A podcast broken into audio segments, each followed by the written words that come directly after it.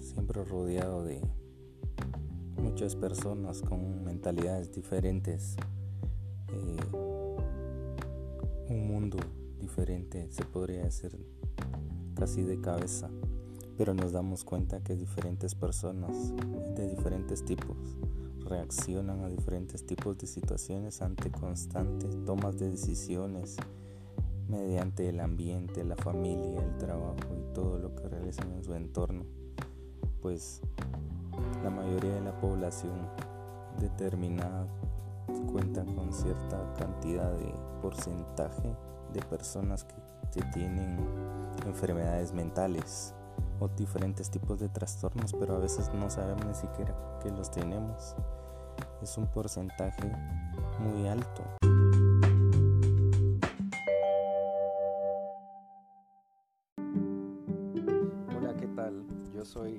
Ardani y el día de hoy pues en este nuevo podcast vamos a tratar un par de temas muy importantes, ¿verdad? Pero como principal es un tema central que es de lo más delicado en la esfera psiquiátrica.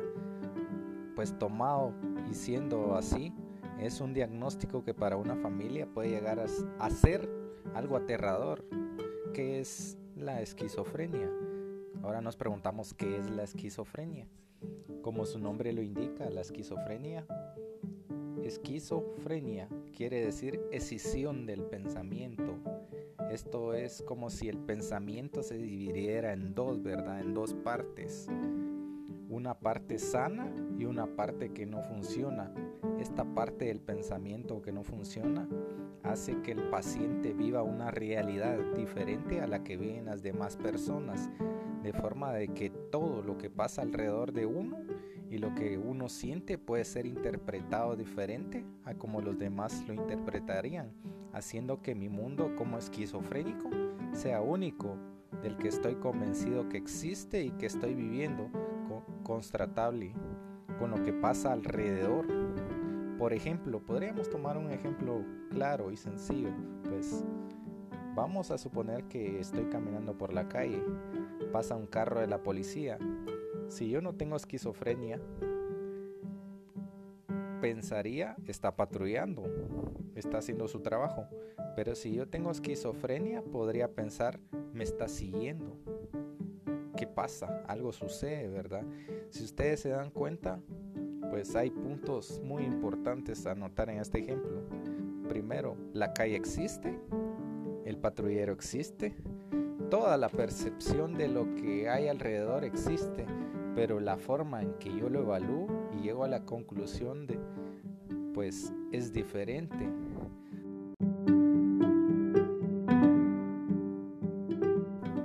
Las conclusiones que saco al respecto de en esa vivencia es totalmente subjetiva y está en relación a mi vivencia entonces yo digo, me están persiguiendo, le encuentro una explicación, me están persiguiendo probablemente porque se dieron cuenta que a mí me va bien, entonces me quieren sabotear y me tienen envidia, etcétera, ¿verdad?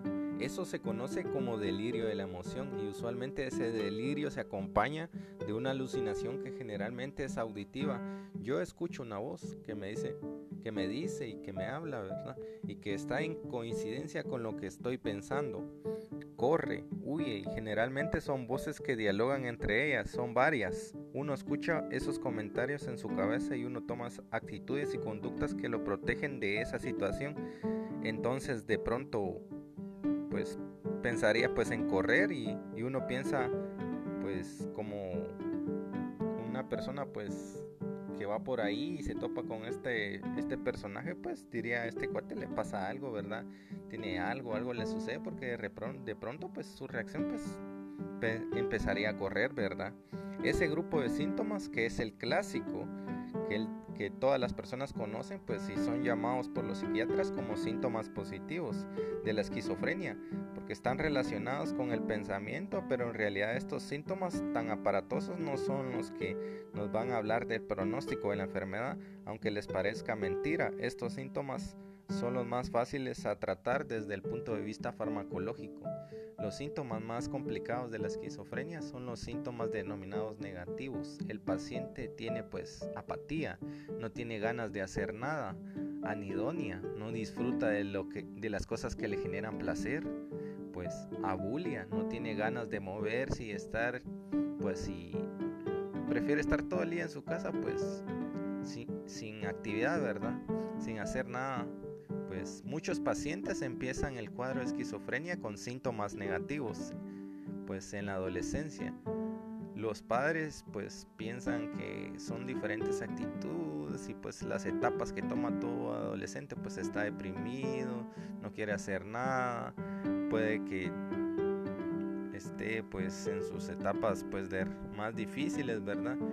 Cuando muy bien puede ser los síntomas prodrómicos, ¿verdad? Esto quiere decir el inicio de la enfermedad de un cuadro esquizofrénico, que se va a poner en evidencia cuando estos síntomas positivos, las voces, los delirios ya tomen una participación mayor, ¿verdad? Y eso es pues lo importante de pues de retomarlo a tiempo, ¿verdad? Hay y siempre han habido incógnitas, ¿verdad?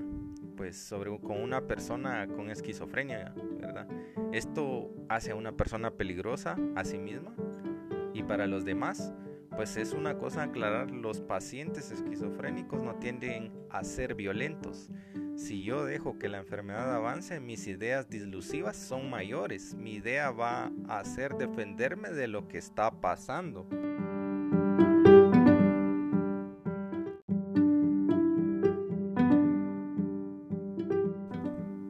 Podría tomar una conducta agresiva de doble defensa, es verdad, pero eso está en relación a un avance de la enfermedad y una cronificación muy importante.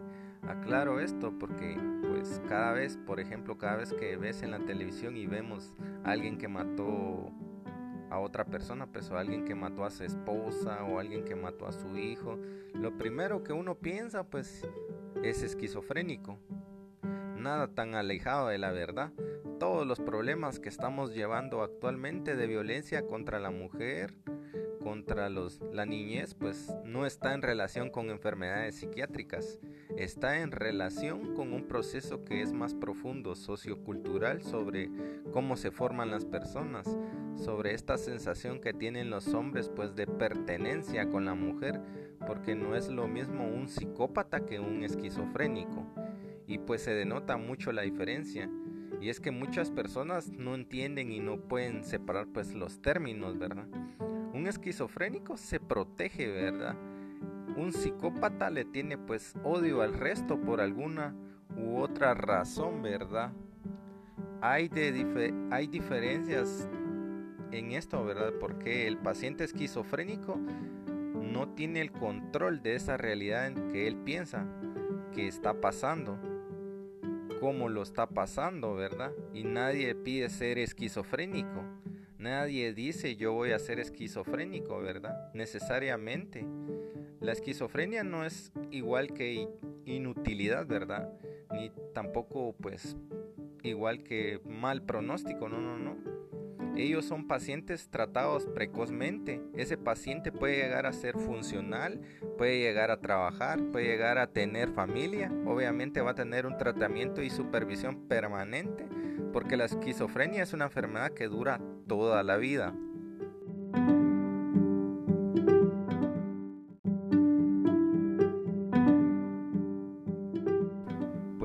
Siendo la esquizofrenia uno de los temas más polémicos y más importantes pues a tratar en el mundo, pues es un trastorno mental grave. ¿Por qué? Porque afecta a 21 millones de personas generalmente en todo el mundo, ¿verdad? La esquizofrenia se caracteriza por una distorsión del pensamiento, las percepciones, las emociones, el lenguaje, la conciencia de sí mismo y la conducta de algunas experiencias, ¿verdad? Más frecuentes que son los que pues recordábamos, ¿verdad? Las alucinaciones, ¿verdad? En todo el mundo la esquizofrenia se asocia a una discapacidad considerable. ¿Por qué? Porque puede afectar el desempeño educativo y laboral. Las personas con esquizofrenia tienden a tener entre 2 y 2.5 veces más probabilidades de morir a una edad temprana que el conjunto de la población, ¿verdad? ¿Y por qué se debe esto? Porque generalmente tienden a tener también enfermedades físicas como enfermedades cardiovasculares, metabólicas e infecciosas. Los esquizofrénicos suelen sufrir estigmatización, ¿verdad? Discriminación y la violencia de sus derechos humanos, ¿verdad? Y pues como pues hablábamos anteriormente, ¿verdad? Nadie pues necesariamente quiere ser esquizofrénico, ¿verdad? La esquizofrenia es tratable, ¿verdad? La farmacoterapia y el apoyo psicosocial son eficaces.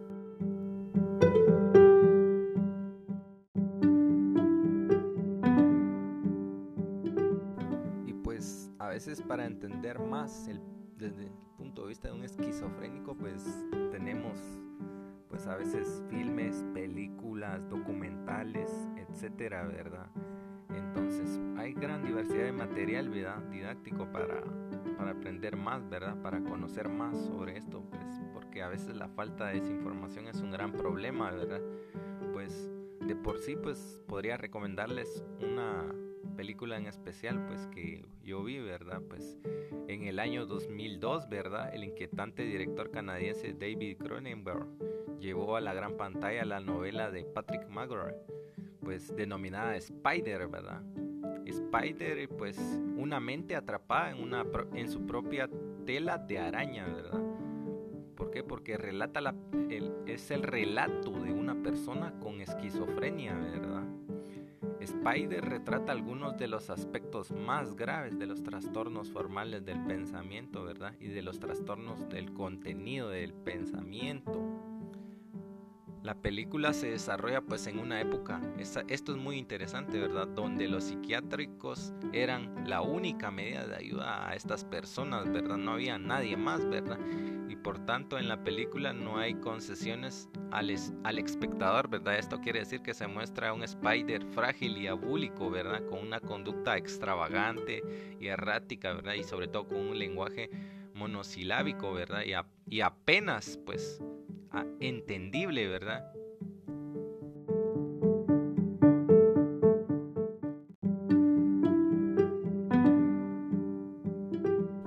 Bueno, pues siendo así y todo lo que tratamos sobre este tema, pues espero que haya sido de mucha importancia para, para todos ustedes, ¿verdad? Y pues eso no es todo, ¿verdad? Porque vamos a tratar otro tema muy importante también, ¿verdad? Es el TEA, ¿verdad? El trastorno del espectro autista, ¿verdad? Y vámonos.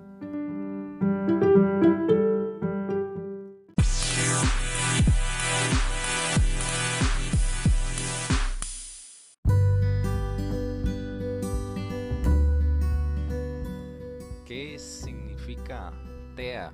Como sus propias siglas lo dicen, ¿verdad? Pues es el trastorno del espectro autista, ¿verdad? Es un trastorno neurobiológico del desarrollo que se manifiesta durante los tres primeros años de vida y que perdura a lo largo de todo el ciclo vital. El TEA no es originario por una única causa, sino se trata de un trastorno plurietiológico, donde varios de los factores favorecedores de ese trastorno son todavía desconocidos.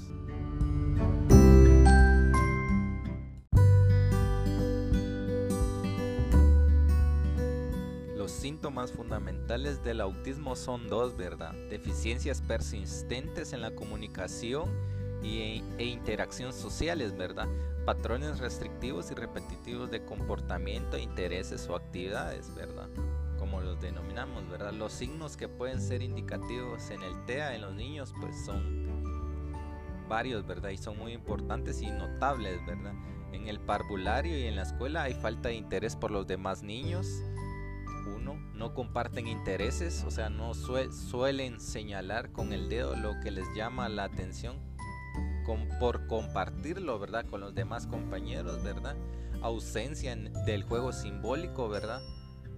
Eh, hay poco contacto visual y no observan la expresión de la cara del interlocutor cuando ven juntos algo inusual, o sea, no presentan risas, ¿verdad? O no sonríen, ¿verdad? Ningún acontecimiento, pues no se vuelven sociales, ¿verdad? Su lenguaje sí lo hay, ¿verdad? Es literal, ¿verdad? Entienden las bromas, los chistes, los dobles sentidos y las metáforas, ¿verdad? Evitan el contacto físico o les gusta muy poco, ¿verdad? Un poco restringido, ¿verdad? Suelen tener hipersensibilidad táctil, olfactiva, gustativa y auditiva, ¿verdad? Y a menudo hay poca sensibilidad al dolor.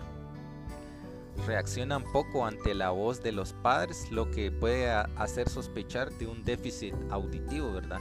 Tienen intereses inusuales, estos son repetitivos y no compartidos eh, pueden mostrar, ¿verdad? Algunos comportamientos muy extraños, repetitivos y autoestimulantes, ¿verdad? Como el balanceo, el movimiento de aleteo de manos o caminar de puntillas, entre otros, ¿verdad? Etcétera.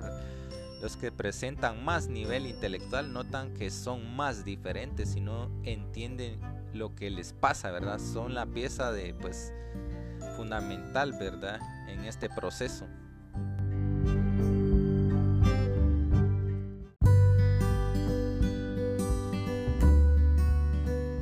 síndrome clínico presenta, aparte de los llamados síntomas fundamentales, nucleares o patognómicos, y que constituyen la base de su definición, ¿verdad? En conjunto de síntomas o un conjunto de síntomas secundarios asociados, ¿verdad? En el autismo, pues un síntoma asociado de primer orden lo constituye la discapacidad intelectual, ¿verdad? Que aproximadamente afecta a un 50% de la población afectada, ¿verdad? con autismo, ¿verdad? Juntamente con la discapacidad intelectual, los síntomas secundarios más frecuentes en el autismo son pues hiperactividad en la infancia, ¿verdad? Hipoactividad, adolescencia y edad adulta, ¿verdad? Humor labil, baja tolerancia a la frustración, ¿verdad? Crisis de agitación con o sin causa aparente, ¿verdad? Impulsividad, autoagresividad, heteroagresividad, ¿verdad? Menos frecuente que la autoagresividad, ¿verdad? Alteraciones del sueño, eh, trastornos de la alimentación, ¿verdad? Hiperselectiva, eh, crisis, crisis epilépticas, ¿verdad? Del 20 al 25%, pues en la mayoría de la población, ¿verdad?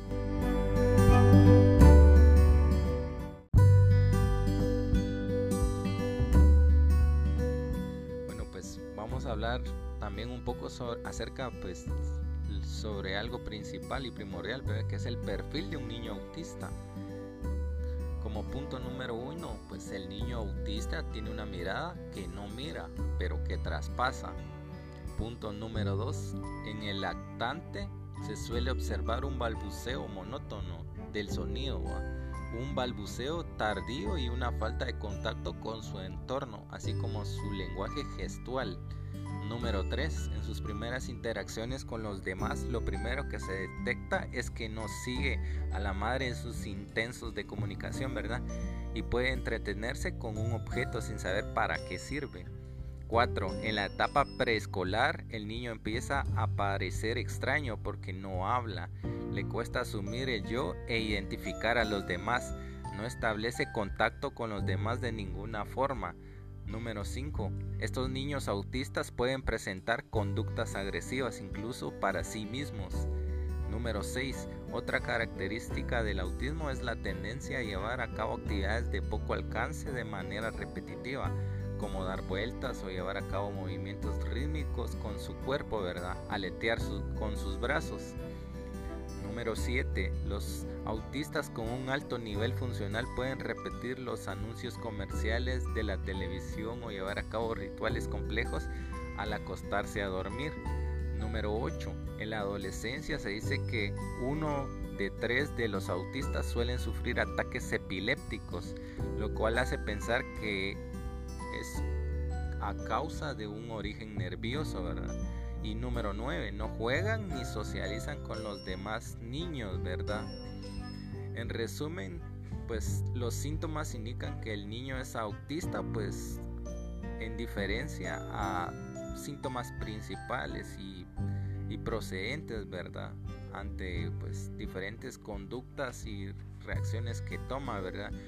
Acentuada la falta de reconocimiento de la existencia o de los sentimientos de los demás, ausencia de búsqueda de consuelo en momentos de aflicción, ausencia de capacidad de imitación, ausencia del juego social, ausencia de vías de comunicación adecuadas, marcada, marcada normalidad en la comunicación no verbal, ausencia de actividad imaginativa como jugar a ser adulto, marcada anomalía en la emisión del lenguaje con afectación, anomalía en la forma y contenido del lenguaje, movimientos corporales estereotipados, ¿verdad? Preocupación persistente por parte de objetos, intensa aflicción por cambios en aspectos insignificantes del entorno, insistencia irracional en seguir rutinas con todos sus detalles o al pie de la letra, limitación marcada de intereses con concentración en un interés particular. Yo soy Alicia y él es mi hijo Emilio. Bueno, mi hijo este, nació de cesárea de emergencia y su desarrollo de, fue normal de bebé, pero a partir de los dos años empecé a notar conductas extrañas. Él ya tenía lenguaje, pero eh, inició a, invertir los pronombres. En lugar de decir quiero agua, me empezó a decir quieres agua. Y ciertas cosas como que no me checaban, ¿no? Empezó a caminar en puntas, hacer eh, aleteo de manos caminando en puntas, o sea, este movimiento.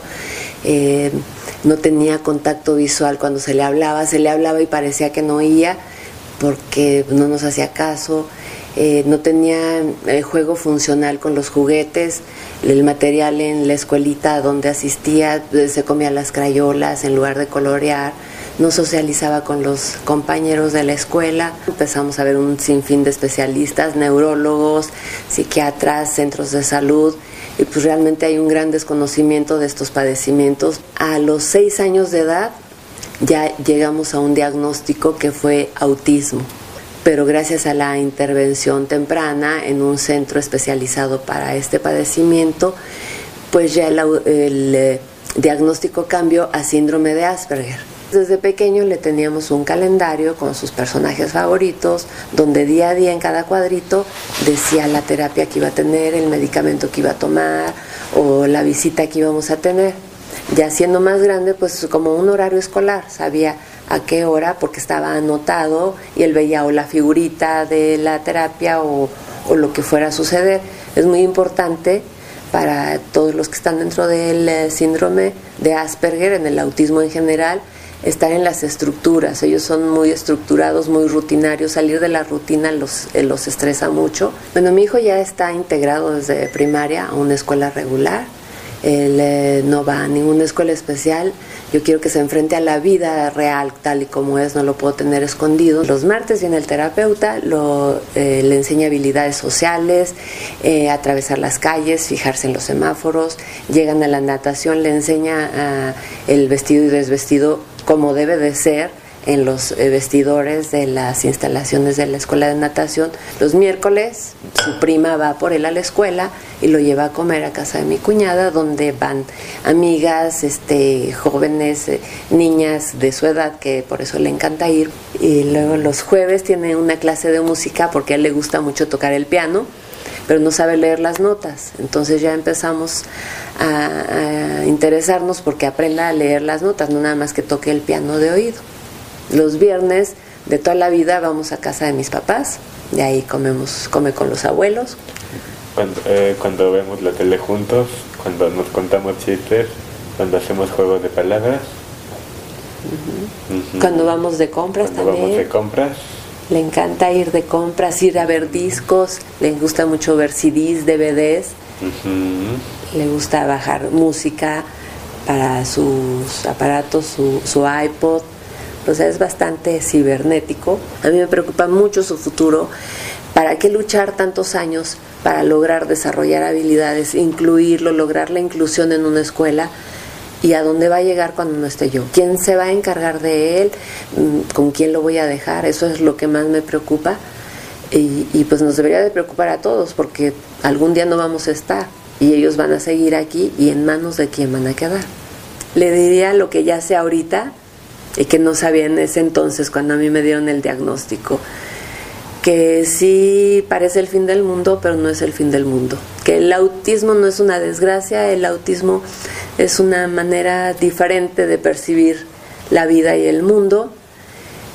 El mundo no se acaba, que hay que seguir adelante, que sí va a llorar y sí va a sufrir y eso nadie se lo va a quitar, porque es como estar esperando a un ser especial y perfecto y ese ser especial y perfecto no llegó, pero llegó un ser lindo y noble e ingenuo que nos van a enseñar eh, muchas lecciones de vida, muchas lecciones de humildad, nos van a enseñar pues eh, cómo superarnos, cómo ser mejores cada día nosotros vamos a aprender de ellos más de lo que ellos van a aprender de nosotros.